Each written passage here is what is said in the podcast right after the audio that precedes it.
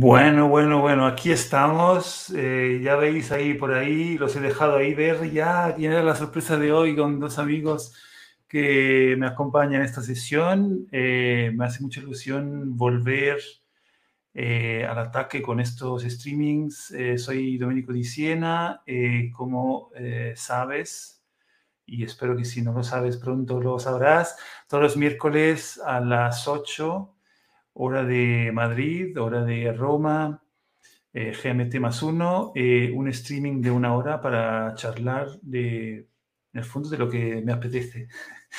Entonces, empecé esta nueva serie la semana pasada y hoy vuelvo con dos amigos que realmente les he engañado prácticamente casi para que estén eh, en esta sesión y les voy a dar paso. Estoy con Juan López Aranguren y Alfonso Sánchez. Hola, buenas tardes. Muy buenas, ¿qué tal, Dome? Hacía mucho que no nos veíamos en un streaming. Ya, ya, ya, ya, Pero esta vez, claramente, con, claro, con público. Con público. Claro, claro, claro. Pues vemos eh, que tienes compañía. Sí, eso estaba justo, justo ahora ha empezado aquí la tormenta, eh, aunque está la puerta cerrada, Así que, bueno, cuando no hable tendré el micro desactivado para, ahorraros el ambiente. Yo, creo que Domey se, se, ve, se ve claramente eh, que nos has pillado, que esto es un atraco eh, y nos has pillado a cada uno totalmente, totalmente, fuera de lugar. Y yo creo que eso también le va a dar, le va a dar mucha sinceridad y honestidad a esta, a esta sesión tuya. Eso es, eso es. O sea que lo has conseguido, lo has conseguido ya, ya, sabéis que me gusta experimentar y, con vosotros esto está asegurado. Em, bueno, una cosa, entonces, eh, no tenemos plan, de verdad, si tenemos realmente hoy la oportunidad de seguir, digamos, con público algunas conversaciones que hemos tenido en privado, entre chats y algunas conversaciones, algunas afortunadamente incluso live, en presencial, y otras no. Entonces ahora estamos eh, los tres conectados, eh, por lo menos sincronizados en eso.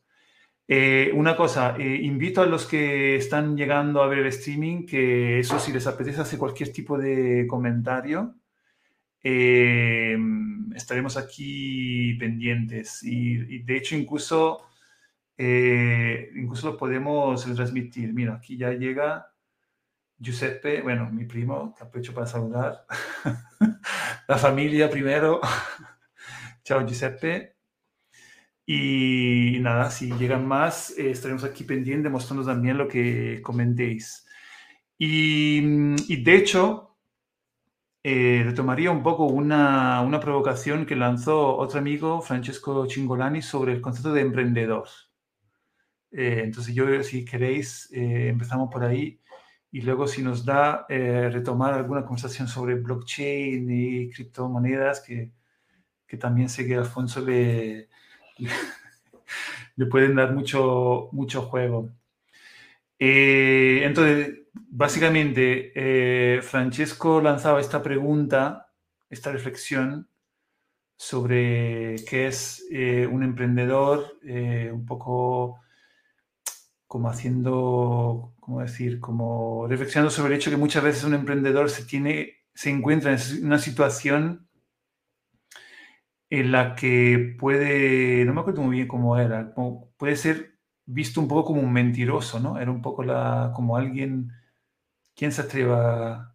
Yo creo que ahí, eh, Alfonso creo que era el que lo sacó a colación, de hecho, que tenía que ver como que para innovar había que mentir, ¿no? Y que dentro de la innovación, eh, cuanto más fragilidad, más, más necesidad de inventiva había que tener, ¿no? Para poder sacar adelante proyectos. Creo que iba por ahí, Alfus, pero creo que lo, lo sacaste tú. Sí, sí, era exactamente eso. O sea, Franche lanzó como esta pregunta por Twitter, ¿no? Que él tenía la sensación de que para, para emprender, que claro, él lo relaciona mucho con, con innovar, eh, pues, pues él tenía esta sensación de que había que... Él no utilizaba la palabra mentira, él utilizaba la palabra manipulación. ¿No?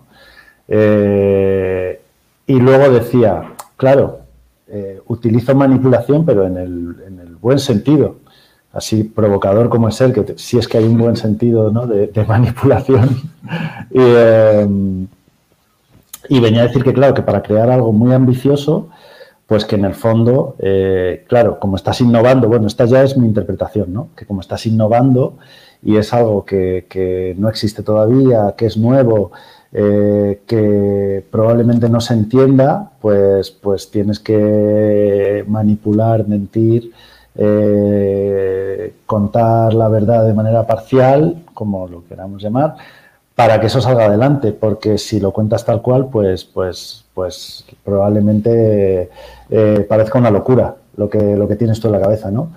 Y claro, la conversación esta o la pregunta la lanzó Franche como hace, no sé, hace unos meses ya por Twitter, ¿no? Y el hilo sigue por ahí. Luego, no sé dónde, igual lo puedes poner o lo podemos yo no tengo la posibilidad de ponerlo aquí en el, en el chat, pero eh, igual se puede poner para, que la gente lo lea completo, porque había bastantes respuestas y bueno, tuvo, tuvo como su, su miga. Y el otro día en, un grupo que tenemos, pues lo, rescatamos porque yo me estoy leyendo ahora eh, Cosmos de Carl Sagan, muy recomendable, y quizá eh, un señor que es lo opuesto a, la manipulación, a la mentira, pero aún así eh, él hablaba de, o sea, cuenta en, un capítulo cómo eh, la historia de, cómo Cristóbal Colón consiguió llevar a cabo su, empresa de las Indias, ¿no? O sea, cómo consiguió convencer a, sus mecenas para, que le financiasen pues, pues esa locura de, de viaje, ¿no? que era eh, llegar a las Indias, no bordeando la costa de África, sino eh, lanzándose a corazón abierto por el, por el Atlántico. Entonces, claro, eh, pues él basó sus cálculos para, para, para, valorar la envergadura del proyecto en, en los que había hecho Eratóstenes en la Grecia antigua, o sea, un montón de, siglos antes, pero que seguían siendo válidos, porque Eratóstenes eh, midió la Tierra con, un margen de error muy pequeñito. Eh, ya en, eh, bueno, fue él un poco el que dijo la Tierra es redonda, no es plana y, además mide esto, ¿no? Y entonces Colón cogió esos cálculos y dijo, pues si iba con todo Eratóstenes, ¿eh? No se, Eratóstenes, ¿eh? vamos, iba con, todo. si, hubiese, si hubiese hecho eso en la Edad Media, la habrían quemado también. Suerte que lo hizo, que lo hizo antes. Total, que Colón eh, dijo, saliendo de, España eh, para llegar a las Indias, pues tengo que recorrer un montón de mar. Y, tengo que recorrer tanto mar que con los barcos que hay hoy en día y los víveres que puedo transportar en ellos, es una empresa imposible. Eh, pero bueno, él tenía, como decíamos el otro día en el grupo, tantas ansias de aventura o tanta confianza en sí mismo o lo que fuera, que lo que hizo fue trucar los, cálculos y entonces, pues básicamente lo que hizo es reducir la circunferencia de la Tierra y dijo, eh, señores mecenas, que sí que es posible, que mirad que el viaje va a durar tanto y es perfectamente probable.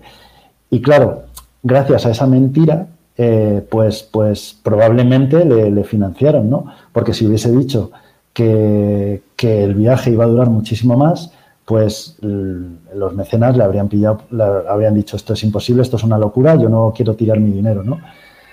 Tuvo mucha suerte porque, porque claro, eh, se encontró América en el medio, ¿no? Eh, si no, eh, pues, pues, pues no habría vuelto a Europa. Pero bueno, esto, claro, me hizo, me hizo como pensar mucho sobre, sobre esta idea que lanzaba Franche, ¿no? Que yo al principio, como muchas de las cosas que dice Franche, me, golpean y, me agreden eh, por, por, lo provocativas que son y casi tiendo a decir, no es posible, cómo todos los emprendedores van a ser eh, manipuladores.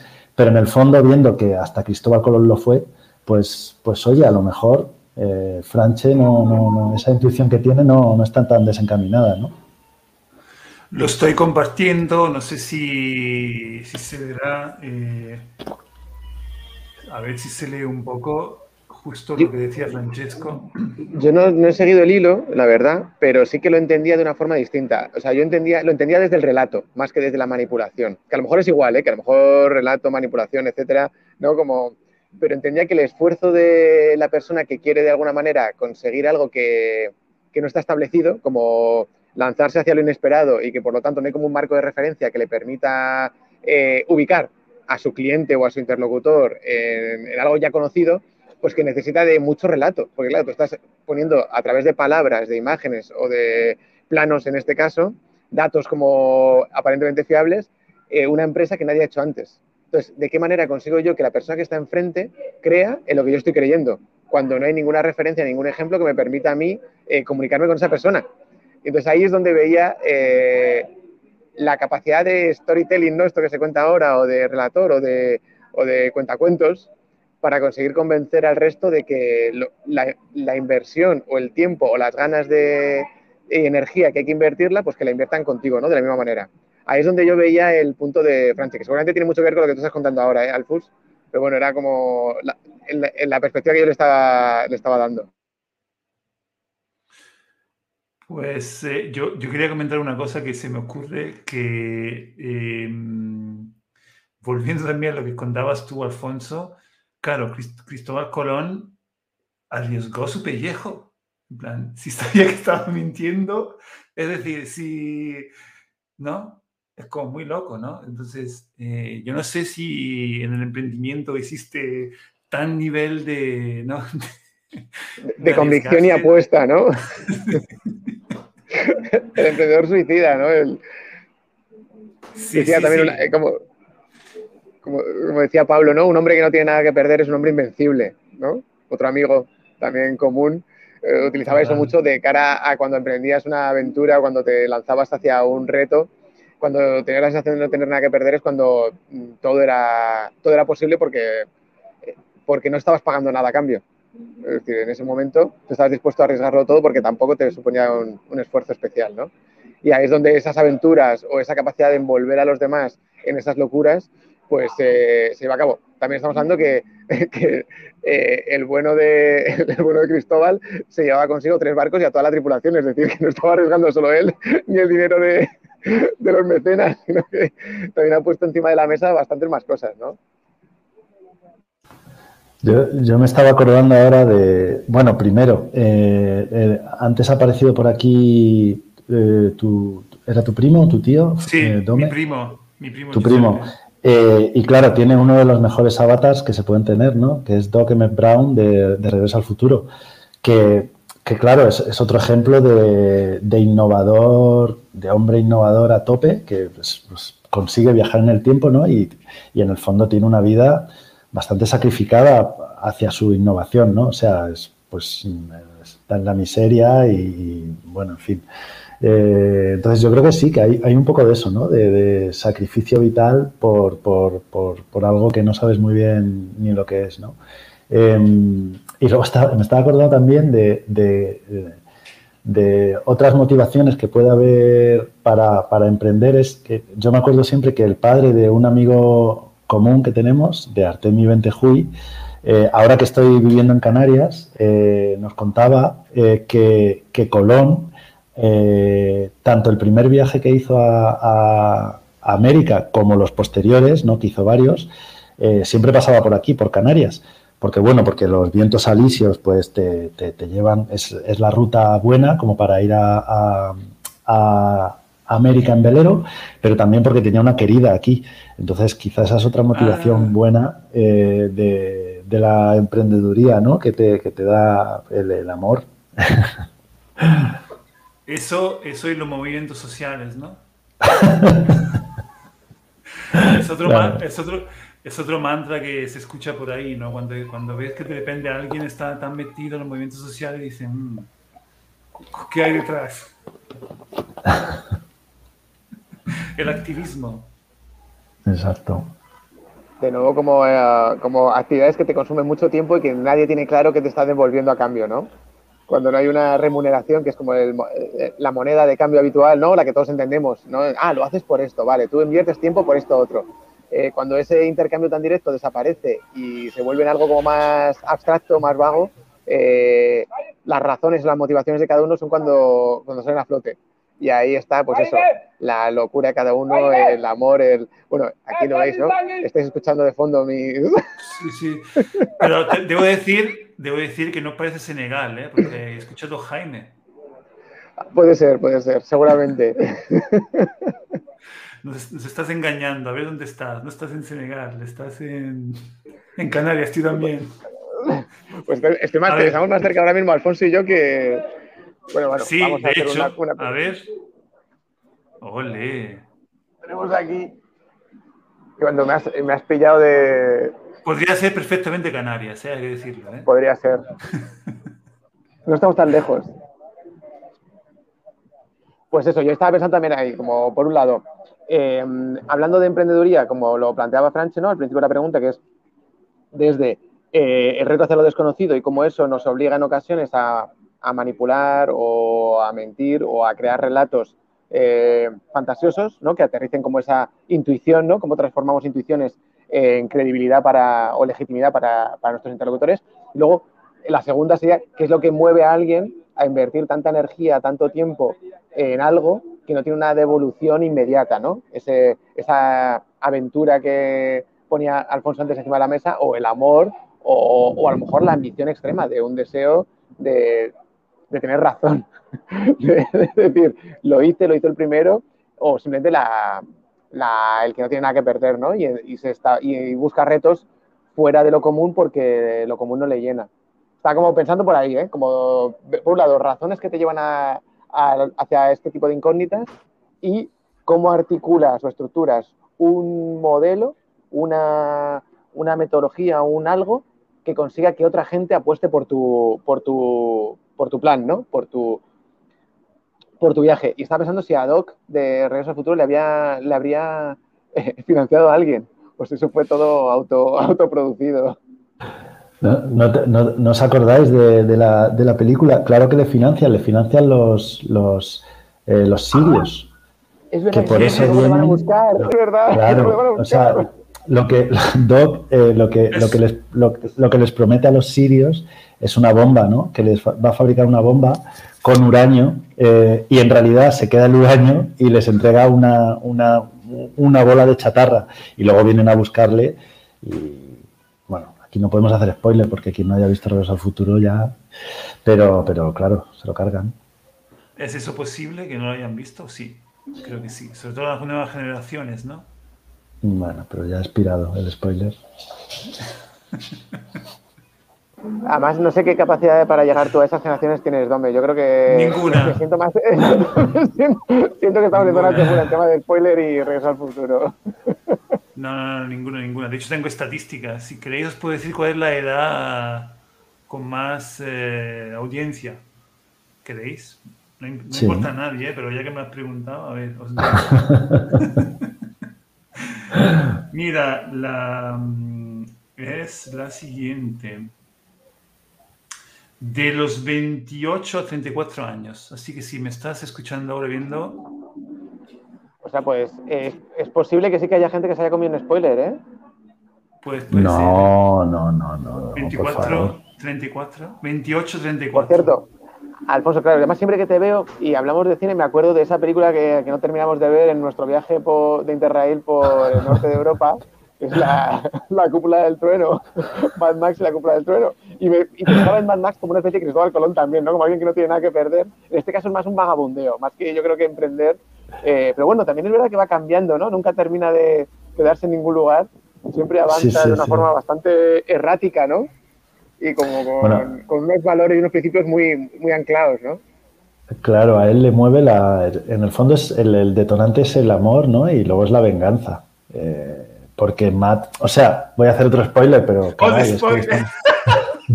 muy bien, Ya veo en, qué, se está transformando la sesión, porque antes claro, esto va a ser en, la, en, la, en Mad Más 1 eh, matan a su chica, ¿no? Entonces, claro, a partir de ahí ya se vuelve un vengativo, un vendetta sin piedad, ¿no?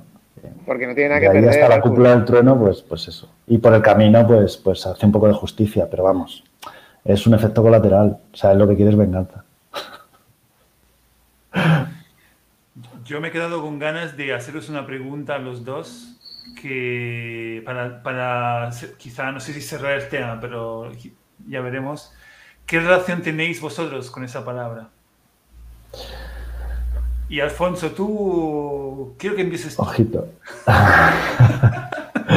Fíjate que yo estaba pensando en haceros la misma pregunta como de otra manera, de si os considerabais emprendedores.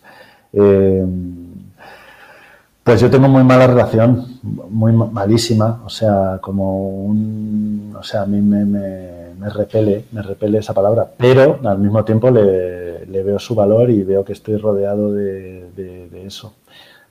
o sea, me repele porque, yo qué sé, pues es como estas palabras ya vacías, ¿no? De significado que se usan para todo y para nada y, y, que, y que hay otras a las que han sustituido que quizás son más pues, más normales y más precisas, ¿no? Eh, no sé si emprendedor sería empresario también, ¿no? Es como... Eh, o sea, pero vamos, pero luego eh, en el fondo pues es lo que somos en cierta manera, o sea que también lo asumo, asumo mis contradicciones yo. pero, pero mala, mi relación es mala con esa palabra porque sí le veo mucho de lo que decía Franche, ¿no? De, o sea, yo le veo como que para mí está cargada de connotaciones negativas. Yo creo que lo que, lo que tú estabas diciendo, de hecho, Dome te iba a invitar ahora a que mirases eh, en la enciclomierda eh, la, palabra emperdedor.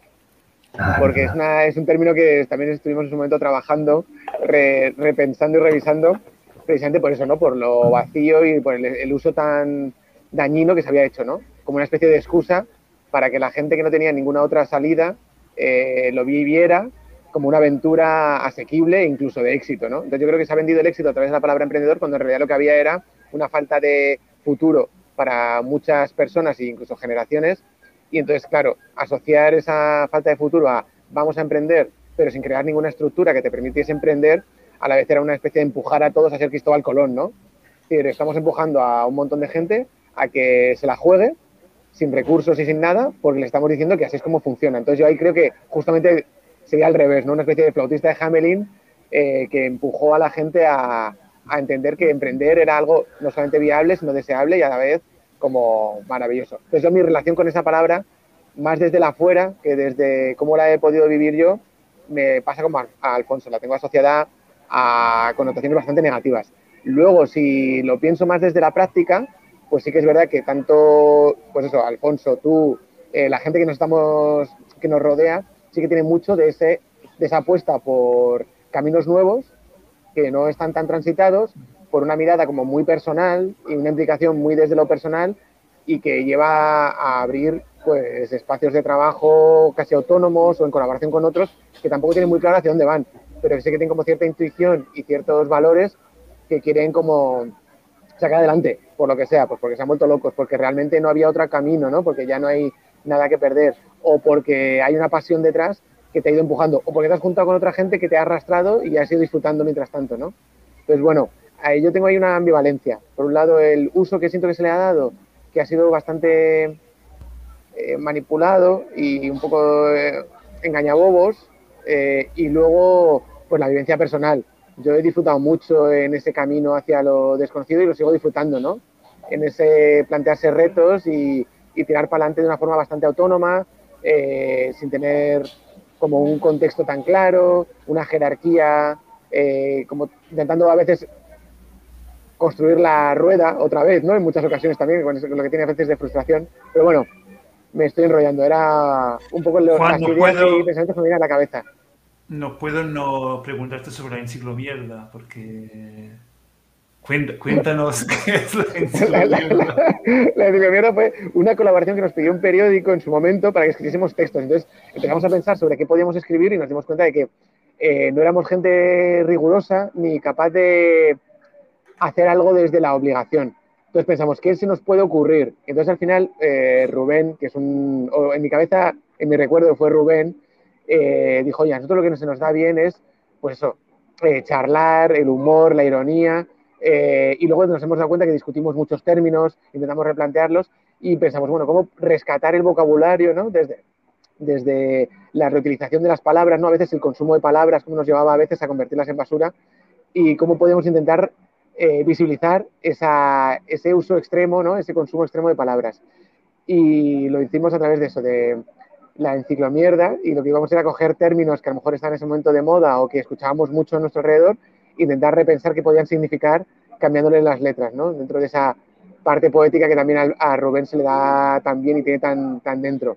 Y lo bueno de ser 7, 11 en ese momento en el colectivo, en nuestro colectivo particular, en nuestra aventura colectiva, ¿no? En esa empresa, eh, esa empresa loca, que es como multiplicar a, a, a Cristóbal Colón por, por 11, pues la verdad es que encajó muy bien, porque era abrir un término y que todo el mundo fuera volcando ahí su, humor, su frustración, su cinismo, su, amor, y las íbamos como mezclando y dando forma de diccionario. Y de ahí salieron varios términos que luego este periódico nos publicó. Eh, y nos iba publicando, no sé si era semanalmente o mensualmente, ya no recuerdo.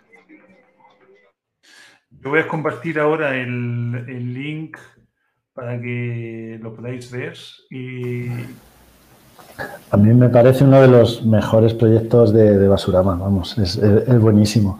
Y además tiene, tiene otra cosa que, claro, lo que tú decías, Juan, ¿no? que, os piden un artículo mensual o semanal, lo que sea, y hacer un artículo como eh, estructurarlo entre 10 personas es imposible. O sea, o bien lo hace uno y se pierde la visión de los demás, o bien lo o bien se, os pasáis todo el mes eh, discutiendo a ver cómo estructurar un artículo, ¿no? Que, es inviable también. Entonces, lo bueno de este proyecto también es el formato que encontrasteis, porque encontrasteis un formato en el que todos sumabais. Era como eh, cualquiera podía añadir una nueva acepción al término y los demás seguían funcionando, ¿no? Y, no existía esa, esa discusión de, de, que funciona mucho con la escasez, ¿no? De decir, bueno, como hemos incluido este, este hay que sacarlo. No, eh, todo, o sea, todo entraba, todo sumaba, ¿no?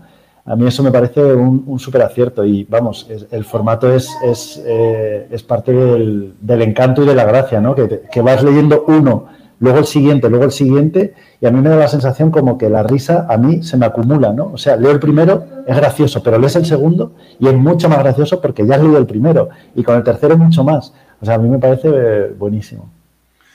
Yo ahí estaba pensando que entramos en, una cosa que, a Alberto, otro compañero, le gustaba mucho, que es la turbulencia. Cómo conseguir que todas esas miradas distintas, que apuntan en una dirección más o menos parecida, pero que tienen un, recorrido muy diferente, sumen en lugar de contrarrestarse o de perder tiempo intentando coordinarse. Y creo que ahí había un valor enorme en precisamente justo eso, ¿no?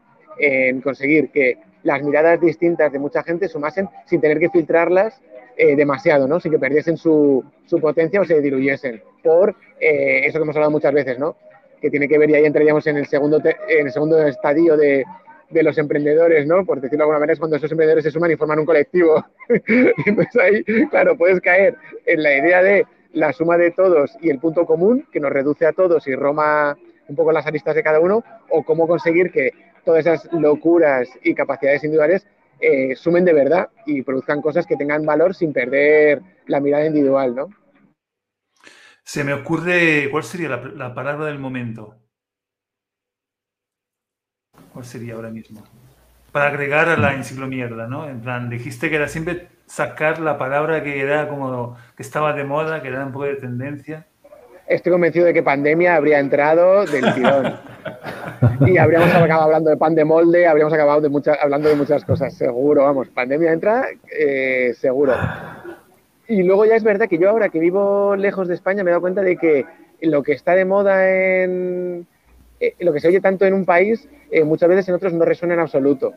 Entonces, me ha parecido muy, muy curioso cómo era yo también muy esclavo de la inmediatez del relato y del discurso en el, en, el país en el que vivía. Sí, sí, sí, y es, y es curioso también cómo cambia la forma de decir algunas cosas, ¿no? Por ejemplo, no sé por qué, pero se me, ocurre, se me vino a la cabeza, en España se dice antivacunas y en Estados se dice Novax. Es como muy curioso, como, no sé qué, qué, tiene detrás, pero me parece que también es, es curioso.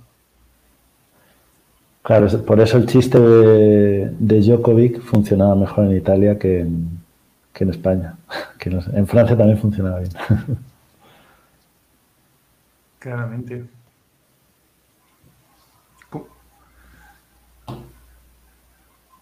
Eh, no sé si pasaría al, otro tema. Igual lo podemos pasar. Eh, la semana pasada empezamos a hablar de toda esta movida de blockchain, Web3, criptomonedas y, yo creo que puede ser un tema para abordar. Lo, vamos a abordar creo que blockchain y criptomonedas también habrían encajado muy bien en la mierda, junto con los NFTs y todo esto. Yo pensaba que lo hubieses pillado ahí, Juan, pero. Mil perdones, me ha faltado, me ha faltado. Es que estoy, es que no sé si os, supongo que lo estáis oyendo, ¿no? Pero ahora mismo es una locura lo que. pero bueno, voy a, seguir ahí. Perdóname, ¿dónde? Por no, haber entrado ya. Me habían dejado votando y no me, he sabido rematar se armó la fiesta en Senegal y perdiste la cabeza. Bueno, te entiendo, te entiendo. Eh, no, yo, lo, yo lo, me acercaría al tema como con despacio, eh, un poco empezando por eh, el, equilibrio que puede existir en general entre, entre lo que puede ofrecer la tecnología para mejorarnos la vida y lo que nos quita la misma tecnología con en, función de lo que nos aporta, ¿no? Quiero decir que em, no solamente haciendo referencia a la tecnología que ya estamos viviendo hoy, que tiene muchas cosas buenas y muchas cosas malas, y hemos visto cómo, por ejemplo, en términos de Internet, ha ido cambiando incluso la visión que globalmente las personas hemos tenido ¿no? hacia, hacia, hacia ella. Eh, con esa ilusión ¿no? de los años 2000 que pensábamos que Internet iba a democratizar y, y, hacer muchas cosas buenas. Y hoy que estamos eh, usando Internet, eh, streameando, eh, justamente en esas plataformas que pertenecen a tres dueños ¿no? de, de, todo Internet en el mundo. ¿no? Y, y, digamos, desde, desde esa perspectiva, eh, teniendo en cuenta que hay una parte también que, por ejemplo, hemos vivido en la pandemia, que es la posibilidad de estar conectados, eh, que seguramente ha sido muy importante, y eh, la necesidad de no perder, digamos, lo humano o lo que es la, la eh, ahora no me sale la palabra, pero además de la empatía, todo lo que tiene que ver con, con, la relación entre las personas, la solidaridad, por ejemplo, ¿no? Como que lo tecnológico parece como generar una infraestructura que, que optimiza, que garantiza, eh, pero no quisiera yo que esa lógica luego nos lleva a, a tener como que pensarlo todo para que esté todo atado. ¿Por qué digo esto que parece tan exagerado? Porque justamente ahí está el trasfondo de blockchain de Web3, ¿no? que supone que propone una potencialidad muy grande de descentralizar, pero detrás necesita que a priori para que eso ocurra tienes que definir muchas cosas. Eh, cómo se usa, quién lo usa, etcétera, etcétera. Entonces, eh, yo quiero pedir reflexión a Alfonso, que sé que tiene una visión muy crítica sobre, sobre este mundo desde la perspectiva que tú quieras, para empezar un poco a dialogar y luego seguimos. Vale, bueno, yo ya te dije, Dome, que vamos, tampoco tengo tanto que decir yo sobre blockchain y Web3. Eh, no soy, o sea, ni no soy ningún experto en el tema. Eh, o sea, yo es más intuiciones que tengo y cosas que veo Em, y de hecho casi que te, te, planteo preguntas a ti que sí que, sí que has leído y has visto más cosas. A mí lo que me pasa con el, con el blockchain, con las criptomonedas y con todo lo que le rodea, o sea, es lo que he visto como en otros, eh, alrededor de otras tecnologías. Y es, es, un poco la, la, idea esta de tecnosolucionismo, ¿no? O sea, que eh, se asocian determinados valores a una tecnología eh, y a lo mejor no son intrínsecos a ella. O sea, que como tú has dicho ahora, ¿no? Pues pueden facilitar determinadas dinámicas, pero, pero no son mágicas, eh, ¿no? No, no, no, no las llevan consigo. Y eso es lo que me pasa un poco con cuando veo vídeos de, blockchains o de, los DAOs o de las criptomonedas, eh, se les asocian valores automáticamente. Por ejemplo, eh, los DAOs se asocian automáticamente, bueno, ya en el nombre lo llevan, ¿no? Eh, descentralizados y luego se habla siempre de, de organizaciones no jerárquicas. Eso puede ser así o puede no serlo. Porque, o sea, un DAO puede ser una persona... Un poco lo que es. ah, claro, claro, era, por hecho que todo el, que todo el mundo que. Sí, sí, pero no. Son. Eh, bueno, y tú me completas que lo, que lo explicarás mucho mejor que yo. Pero son estas, eh, estas organizaciones o son una serie de tecnologías relacionadas con la cadena de bloques y con el blockchain, que se supone, así simplificándolo mucho, que es un grupo de herramientas que permiten eh, generar un sistema de gobernanza para una organización mm, basada en, este, en, esta cadena de bloques. Eh, mm, básicamente es eso, o sea, luego lo que pasa que ya digo que se les asocia como eh, valores que para mí no tienen que por qué ir, por qué ir juntos. Pues ya digo, lo de que no sean jerárquicas las, los DAOs, ¿no? las organizaciones que, están detrás de, esto. Pues no tiene por qué, o sea, puede que sí, que muchas veces sea una persona un voto, pero puede ser que, el peso de la decisión, o sea, de la opinión del miembro esté en relación con la cantidad de, tokens que tiene, ¿no? En ese, o sea, es decir, en el fondo de lo que ha invertido en esa organización.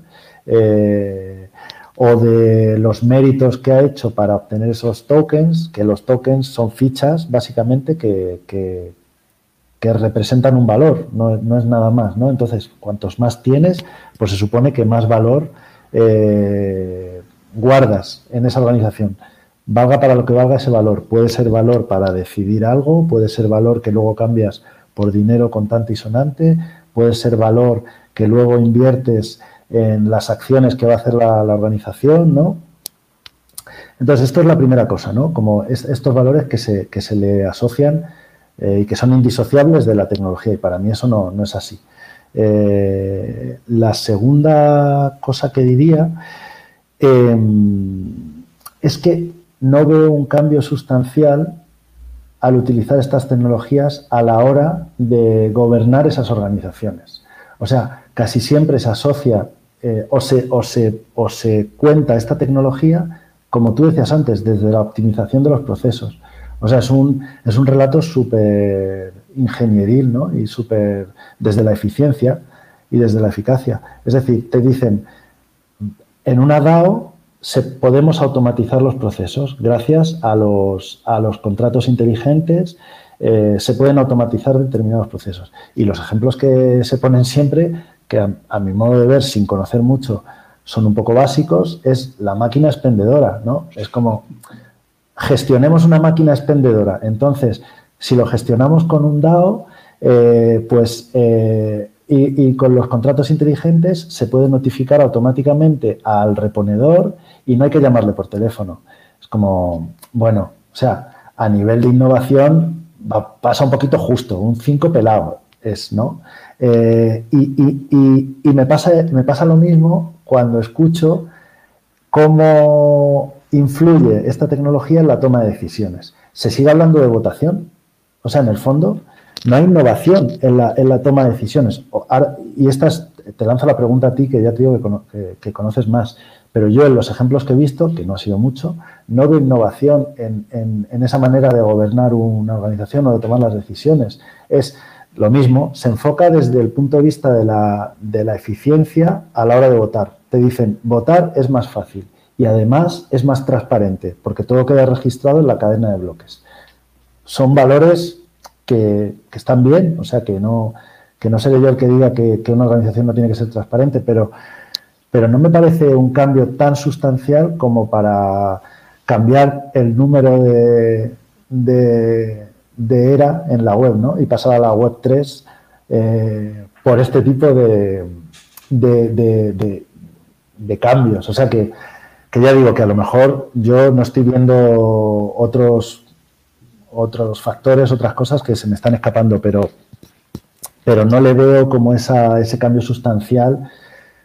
Yo qué sé, por ejemplo, yo pienso en, en, cómo se organiza la comunidad de desarrolladores de Debian, eh, la distribución de Linux, para tomar las decisiones. Y por un lado veo que se lo han currado mucho más, o sea que han hecho un contrato social que te define cómo te relacionas tú con, la organización y cómo la organización se relaciona con la sociedad, ¿no? Eh, en base a una serie de valores. Eh, veo que han desarrollado un algoritmo para calibrar las, eh, las, intervenciones de cada miembro en función de un montón de factores, ¿no? O sea, no es una votación un hombre un voto, una persona un voto, es, es mucho más complejo que todo eso y adaptado a su filosofía, ¿no? En realidad, eso me parece un cambio sustancial en la manera de tomar las decisiones. A lo mejor luego lo analizamos y no nos parece bien, pero por lo menos ahí hay innovación, ahí hay algo que o sea, que han dicho el sistema como eh, por defecto no nos, no nos convence para nuestro caso, pues vamos a, montar otro. Pero en el caso de los DAOs y en, general de, blockchain no veo esa, esa no veo esa, esa innovación. Y ya por acabar, eh, lo que también me pasa con, la blockchain, ya más en general, no solo los DAOs, eh, es que me parece igual que está replicando, replicando modelos eh, y además que está mintiendo directamente, porque habla mucho de descentralización, ¿no? Ahí yo entro fuerte. No, pues, estaba esperando yo. Ya, ya, lo dejo para el final. entonces, toda esta, toda esta, todas estas tecnologías hablan mucho de descentralización. Y es verdad que teóricamente lo son y, por diseño vienen preparadas para, para, que todo sea descentralizado. ¿Qué ocurre? Que siempre lo enfocan desde el punto de vista de los datos. Que está muy bien que los datos estén eh, en la cadena de bloques y que la cadena de bloques está eh, descentralizada, distribuida en todas las máquinas de todos los clientes que, que están participando en esa cadena de bloques. ¿Qué ocurre luego en la realidad? Que no se habla nunca de infraestructura, de dónde están esos ordenadores que, contienen esas cadenas de bloques. Porque ¿qué ocurre? Que, sí, en teoría es descentralizada, pero como... Em, ¿Te acuerdas el, artículo que te, pasé el otro día? Que lo mismo, ahora no puedo recuperarlo, pero ponlo por ahí porque, porque a mí me pareció muy esclarecedor. ¿no? Este, este artículo contaba un poco cómo eh, en el fondo cuando tú emites un, un, NFT, ¿no? un token no, fungible, eh, que es un tipo de token, que no, vamos a entrar en, sus características, en el fondo pasan dos cosas con ese, con ese token, que casi siempre dependes de una gran plataforma para tener acceso a él, porque, eh, porque casi Siempre se usa, por ejemplo, el, Ocean Market, ¿no? esta, esta mega plataforma que ahora se usa para, para, eh, para almacenar eh, tokens y, cadenas de bloques, hasta donde yo sé. Em, ¿Y qué pasa? Que, claro, que eso lo consultamos, por ejemplo, los, los, los cripto, las crypto wallets estas que se usan, para, almacenar tokens, las, carteras, eh, eh, que las usamos desde el móvil. Eh, los móviles no tienen, no tienen capacidad para almacenar la cadena de bloques. Entonces estamos hablando de, descentralización y en realidad no, no, estamos practicándola porque el móvil no puede almacenar la cadena de bloques. Tiene que consultar todo el rato repositorios donde sí está almacenada la cadena de bloques, extraer a través de una API de un sistema para coger los datos, lo, que le interesa y mostrártelos en el móvil. Pero tú en realidad no tienes esa cadena de bloques. Entonces, estamos hablando de descentralización cuando en realidad no es tan descentralizado. Seguimos dependiendo, como en la Web 2, eh, de, grandes plataformas, como en este caso eh, Ocean Market. Eh, y luego, este artículo, el que estás mostrando ahora mismo, Dome, también hablaba de que en la cadena de bloques, porque si no la cadena de bloques sería muy pesada e inmanejable, no se guarda toda la información de un, de un NFT. Por ejemplo, si el NFT hace referencia o representa el valor de una imagen que hemos creado, que ahora se están usando mucho para el arte, ¿no? el NFT no guarda o sea, la cadena de bloques no guarda la imagen en sí, solo guarda la URL a la imagen. ¿Qué significa esto? Que, como dice el artículo, si la persona que gestiona el servidor donde realmente se guarda la imagen cambia la imagen, la imagen se ha cambiado. Eh, o sea que la URL sigue apuntando ahí, pero alguien ha cambiado la imagen. De manera que, tampoco es tan descentralizado ese, esa parte, ¿no? O sea que yo creo que, hay mucha, mucho desconocimiento, como poco, y mucha mentira, seguramente también de algunas partes, a la hora de hablar de, todos estos temas, ¿no?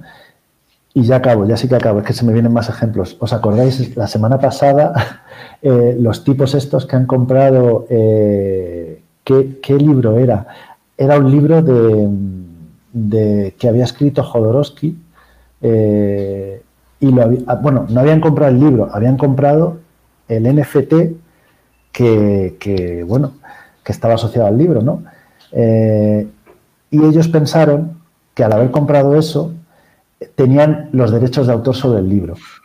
O sea, fijaos el desconocimiento y la, la confusión que añade añadirle capas tecnológicas a algo tan sencillo como comprar un libro. Cuando tú compras un libro, nunca piensas que tienes los derechos de autor sobre ese libro. Tú sabes que estás comprando una copia de un libro que ha escrito un señor, pero no se te ocurre decir que, que, vas a poder hacer una película o una serie, como estos chicos han dicho, sobre el libro porque has comprado el libro, ¿no? Bueno, pues claro, como en realidad no estás comprando el libro, sino un NFT, pues tú te confundes o te hacen que te confundas y ya piensas que tienen los derechos, ¿no?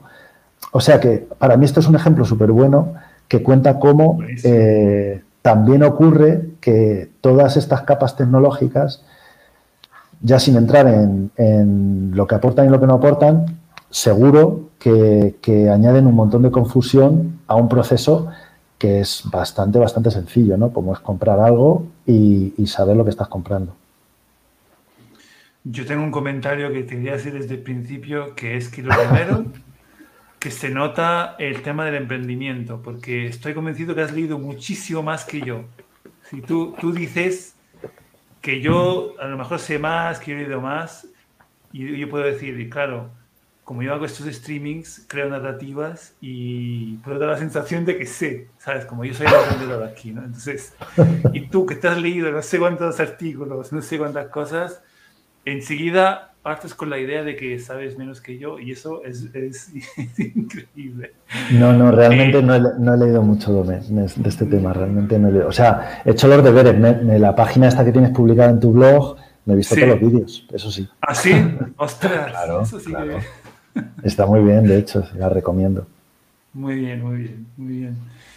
Y, mm, y luego eh, me parece muy interesante y bueno, aparte que yo aprovecho para hacer hincapié en lo último que has dicho, que es muy importante, que es que eh, ahora mismo hay, hay mucha estafa.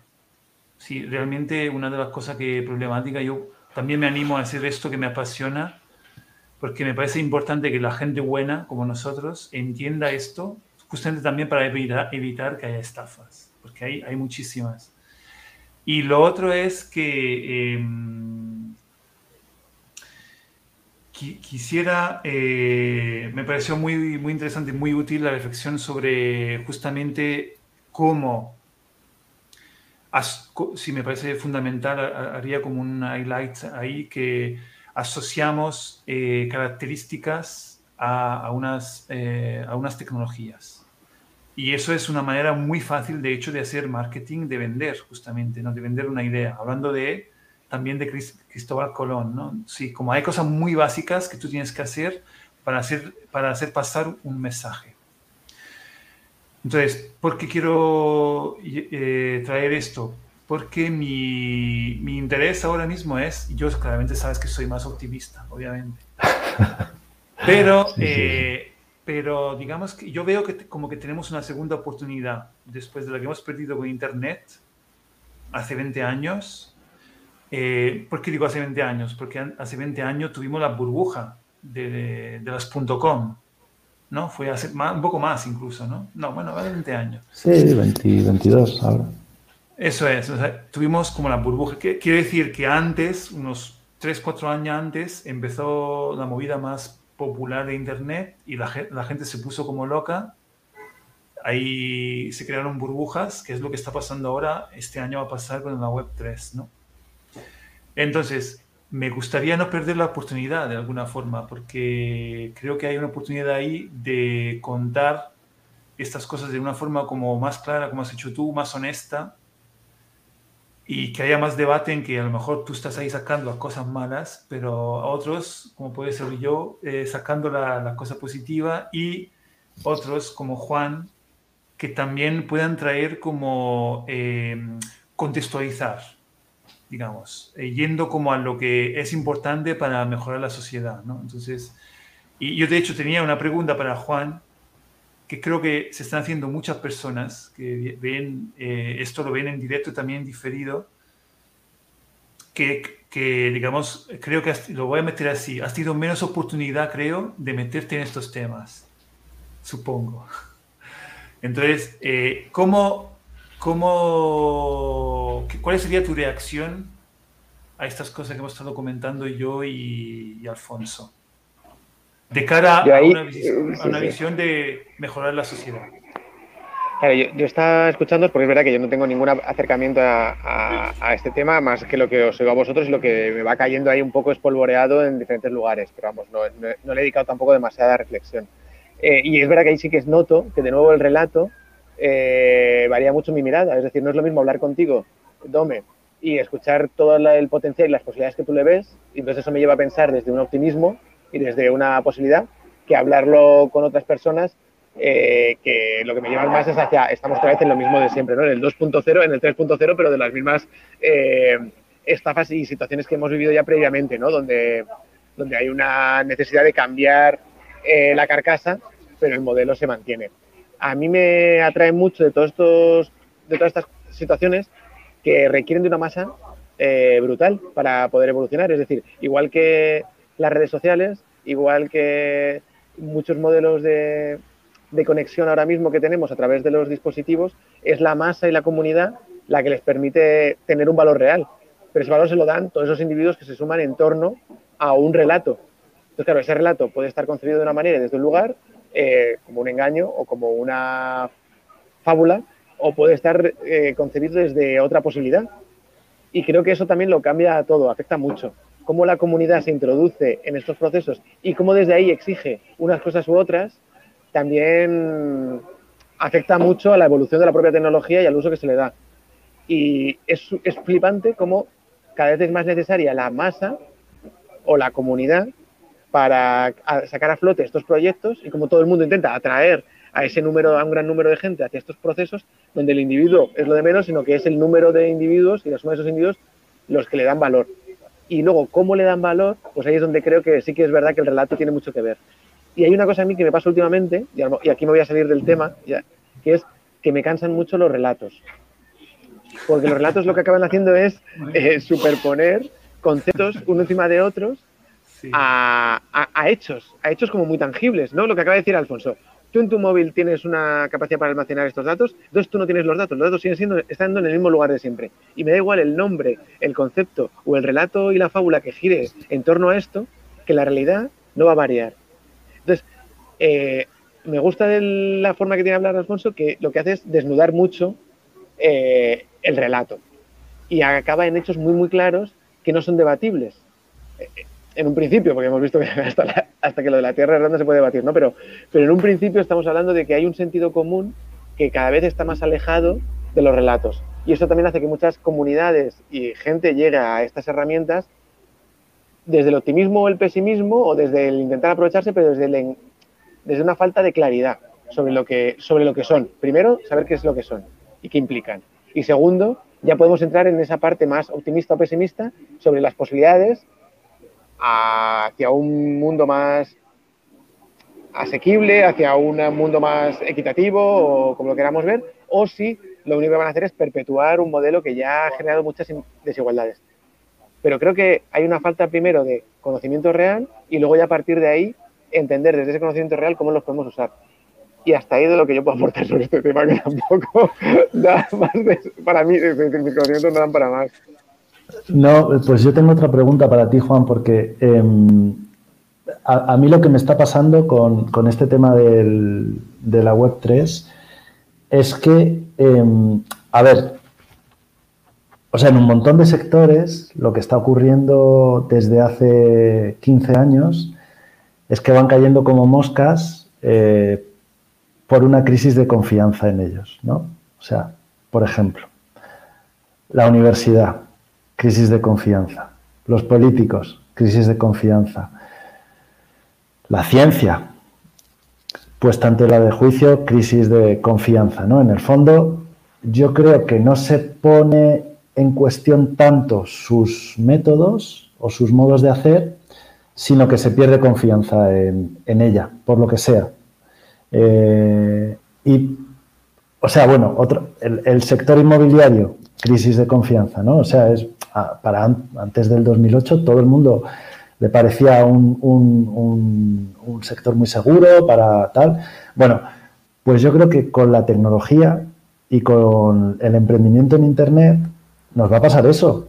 Eh, o sea, es que eh, estamos mangoneando ya de más eh, y, y, nos va a salpicar a todos los que nos, mm, nos dedicamos a ello. O sea, aunque no estemos directamente relacionados con la Web 3, eh, yo lo veo que, en algún momento, eh, cuando a alguien le hables de un proyecto en Internet, te va a decir, venga, sí, hasta luego. Porque va a decir, o sea, va a ser un sector, como no cambie, que en el fondo eh, la gente va a perder la confianza en, él, ¿no? Y, por eso a mí también me da tanta rabia como, como esta actitud y estas y estas mentiras directamente ¿no? del sector un poco más eh, digital tecnológico, porque, porque creo que, puede ser otro, otro de los sectores que caiga. Hablando de, de caídas. Bueno, otro Leo, me ha encantado, ¿eh? lo, has metido, lo has metido muy bien. No, a ver, ya por acabar.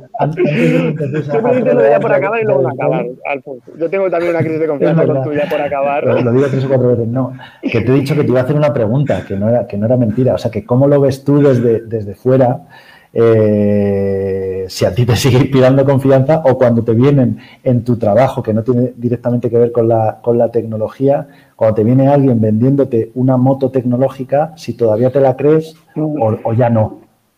A, ver, eh, a, mí me está pasando mucho ahora con todo este proceso eh, de trabajo con comunidades que viene mucha gente para cómo gestionamos una comunidad online y cómo podemos agilizar las tomas de decisiones online y cómo podemos, etcétera, etcétera, etcétera. Y a lo que nos estamos volviendo justamente es a todo lo contrario, es a, la, a tejer confianzas.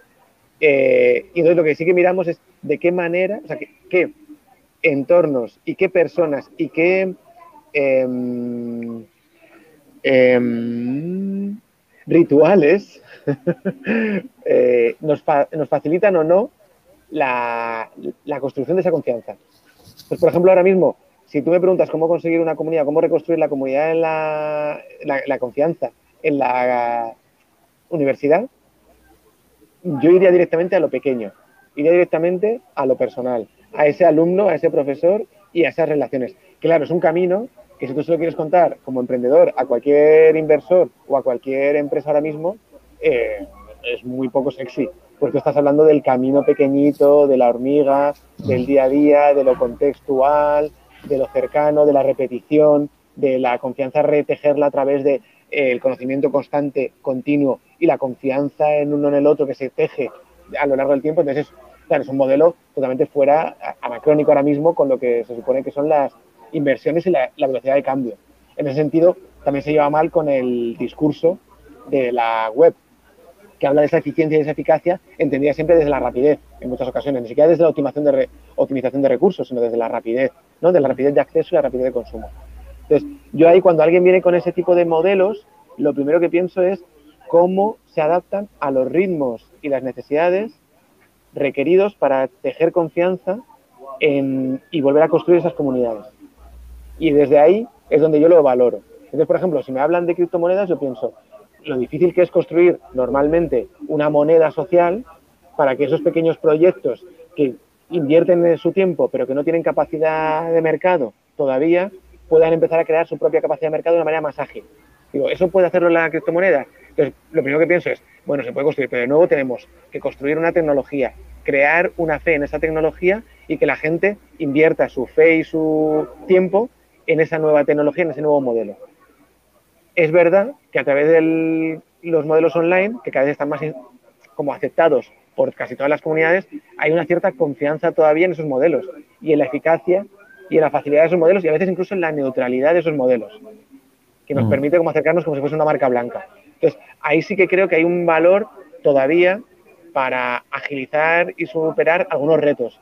Pero me acerco con mucha desconfianza, la verdad. Más que desconfianza, diría con, con más eh, pausa. Yo te dejo que, que, que gestiones esta, esta entrada. Sí, sí, sí. De hecho, como siempre, llegan al, al final. Claro, la, la, cosa se intensifica, vamos calentando motores y al final de la sesión llega porque van con una hora menos, Dome. Van con una hora menos, ya lo sabes. Esta gente. Está conectado ahora porque piensan que me daba ahora. o no, o no, María. Sí, saludamos a María que está ahí viéndonos. Eh, sí, pues eh, yo no contestaría. Yo no, voy a contestar. Entonces te iba a lanzar una propuesta ahora que se acaba eh, te voy a interrumpir. Como has dicho que no vas a contestar, digo, pues ya me lanzo yo. Sí. yo, ocupo, tu tiempo. Y digo, eh, antes de que cierres, que me gusta mucho este bar que te montas. Entonces yo creo que podría ser una, unas sesiones de, de estas de bar, invitando a más gente. A mí me, me, encantaría participar en un futuro. Así que encantado, ¿eh? Encantado de, este, de estos ratos que nos regalas para conversar en temas estimulantes e interesantes. Y viendo a María, digo, joder, cómo me gustaría que ahora María se sumase a este bar y poder charlar también con ella sobre todos estos temas, ¿no? Digo, pues para la próxima, ¿no? Pero bueno, nada, perdóname que, te he interrumpido. Es, lo que dice María, que aquí las cosas, ahora que estoy en Canarias, van despacito. De hecho, hemos tenido en esta última semana con, toda la, la, Oficina de Innovación Cívica que han tenido su COPCAM, conversaciones súper interesantes y estaba pensando que muchas veces se quedan como, o, salen temas, como nos ha pasado a nosotros en el grupo, ¿no? Eh, que salen temas y los tratas de refilón y la verdad es que la idea de dedicarse una hora luego después como para, para hablarlo más en directo y no escribiendo entre nosotros está guay, la verdad. Sí, sí. Como dice Juan, tiempo, tiempo que nos regalas, Dome. Pues eh, no sé si decirlo la verdad, pero soy un manipulador. Pero eso no lo, vamos, nosotros que te conocemos lo sabemos. O sea, se lo está diciendo a los que a los que te están viendo que no. Que lo hemos sufrido, lo hemos sufrido. De hecho, de hecho, yo he acabado aquí hoy precisamente por, por tu manipulación, Dome. Yo ya, ya sabes que te, te, lo agradezco, pero ha sido desde, desde la manipulación más vil. Yo, quien quiere entender, lo entiendo. Yo empecé con el tema de emprendedor, yo soy, a mi manera, soy transparente.